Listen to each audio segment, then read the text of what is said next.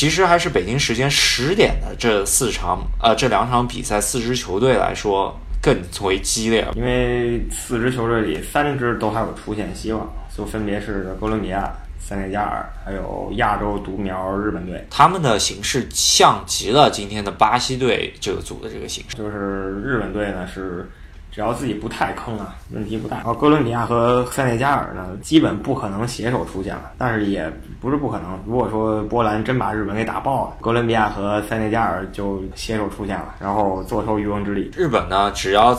保证自己拿到一个平局，他就出现了。然后塞内加尔和哥伦比亚这一场可是真刀真枪得拼命。这场比赛其实不太好预测，两个队都是激情四射的队伍，然后都有那种靠身体硬吃的球员。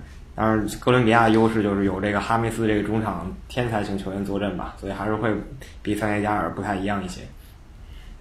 嗯，塞内加尔阵中也有马内这样的天才球员吧，是吧？马内是属于爆发型的，然后哈梅斯是怎么说调度型吧，还是不太一样。当然，火星撞地球级别比赛了，一定要看。虽然没有那么多大牌啊，这场球不好预测，还在于就是真的到最后阶段搏命阶段，你可能之前比赛出了一到两个进球，但搏命阶段可能会再出一到两个进球。在哪一方出就不好说，因为你进了我一个，我马上反击，然后再反击回来又能再进，是吧？就真的不好说。因为这两个队说一个字形容的话，我觉得两个队风格都是冲嘛，就是快奔袭，然后冲击对手防线。所以这种情况下，后防谁失误都有可能，看他们后防线谁精力更集中一点。所以这真没法有一个非常合理的预判。这场球的话，谁赢谁出线。打平塞内加尔出现，应该就是这样子。如果稍微阴谋论一点的话，我认为国际足联可能会向着塞内加尔，因为非洲队也就剩他一个了，可能他们还是希望平衡一下各大洲之间的关系。损失了哥伦比亚这样子的一个强队，在淘汰赛阶段的人气会减了不少。具体怎么样啊？看他们自己表现吧。啊，还是那句话，后卫只要不坑，还能互有攻守。如果一方后卫坑了，这事儿就 实在不好说了。话不多说，我们直接上预测吧。我觉得日本能够赢波兰，能赢很大吗？我觉得做不到，可能一个到两个之间。我看好的比分是二比一。我也看好这个，因为波兰有这世界顶级的高中锋，打日本这种相对身体素质单薄的防线球队的话，还是有一些优势的。但是总体实力来看，我还是觉得日本可以战胜波兰。我也预测二比一。主要判断的依据呢，就是日本队在之前的热身赛中间，以及各种国际 A 级赛事中间，他们踢个丹麦、踢个瑞典，都还是有很大的传控优势的。呃，我记得有一年他们踢丹麦还是二比零轻取，所以说他们并不怵这种只有身体的球队，他们怵就怵在有身体又有一点技术的球队。这届波兰状态中后场确实很一般，再加上蓝万。状态也非常一般。嗯，日本队我看好他们能拿小组头名。如果拿了小组头名，日本就要去下半区了，因为 H 组的头名是去下半区。日本队呢，可能肯定还是在世界杯的这样子的比赛中间，他们肯定是多赢一场算一场。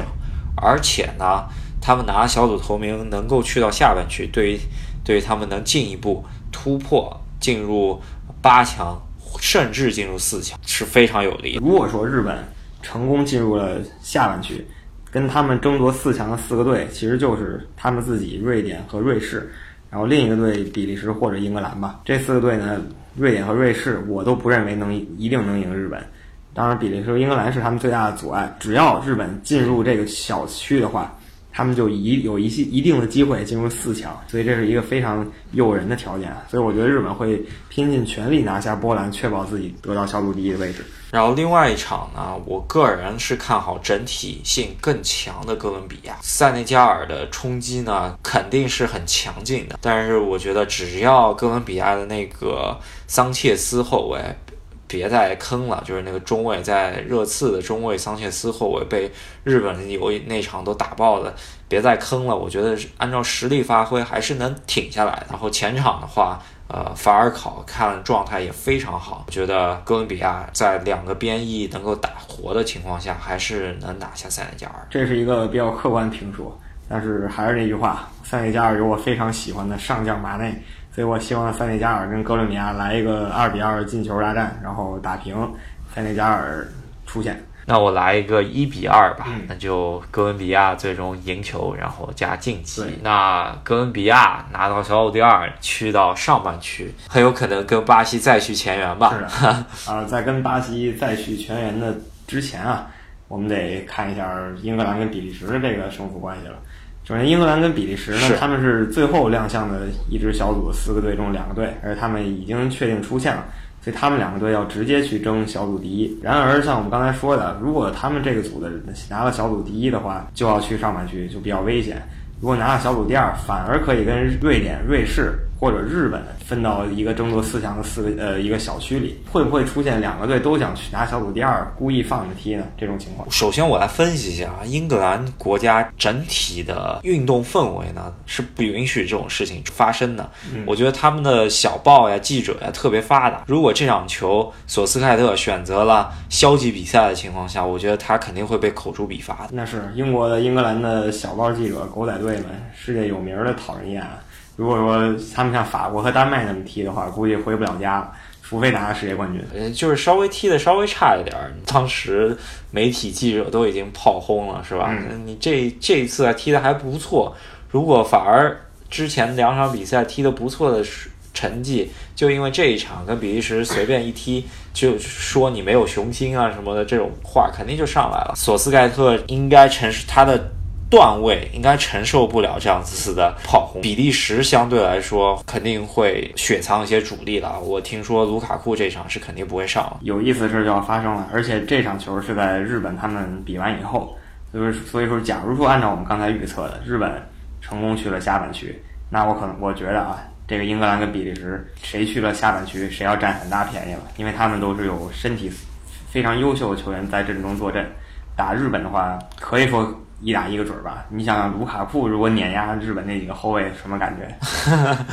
那我这这个看好啊，就因为这样子出现形势，我看好英格兰一些。呃，但是也需要保个平，因为很有可能会出消极怠工的比赛。嗯但是英格兰肯定会更为积极那么一点点，因为感觉比利时的主教练马丁内斯是个西班牙人，然后他应该还是有一点儿这点小心思在里头的。看好英格兰小胜吧，可能一比零。对，甚至零比零啊，就感觉比利时是有可能消极怠工的。他们教练也是那么一个会小算盘比较多的人，就像你刚才说的。而英格兰呢，确实也像你说的一样，死要面子，所以他可能就为了这面子，他也要争那个小组第一。这场应该来说还是明天，我觉得不太会出任何什么大比分的比。下一场呢，可能是世界杯开赛以来最令人不关注的比赛吧。就是两支已经同样被虐爆了两场的球队啊，突尼斯跟巴拿马，而且这个比赛所有队都已经确定出线的情况下，就剩他们俩，他们俩就算是给世界杯的小组赛做一个友谊赛收尾吧。看好他们俩踢一场比较精彩的对攻足球吧。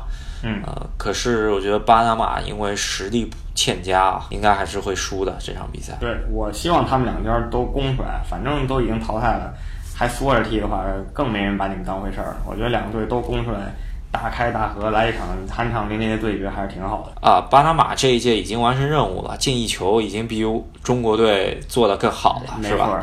突尼斯呢这边是，据说他们是呃阵中的两个首发门将都已经受伤了，然后国际足联还不让他们新加一个门将，只是他们只能用一个门将。这场如果巴拿马再赶碰巧了，把他们门将又弄伤了，他们只能后卫当门将。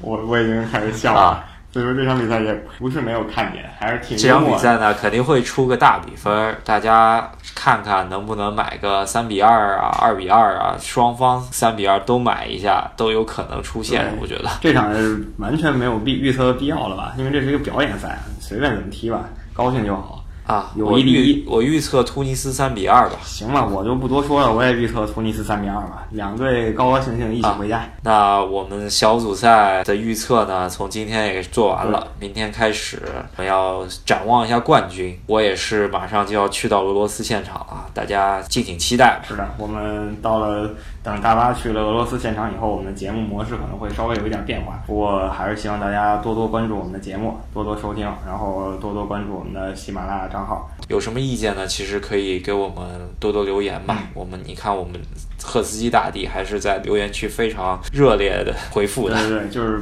有人老问我们啊，这赫斯基是谁？他效力哪个队？我觉得这个问题问的非常糟糕，是球队给赫斯基效力，而不是效赫斯基效力球队。一定要搞清这个概念。那我今天的节目就到这里，希望明天我们能预测准确。然后我们明天再见，拜拜。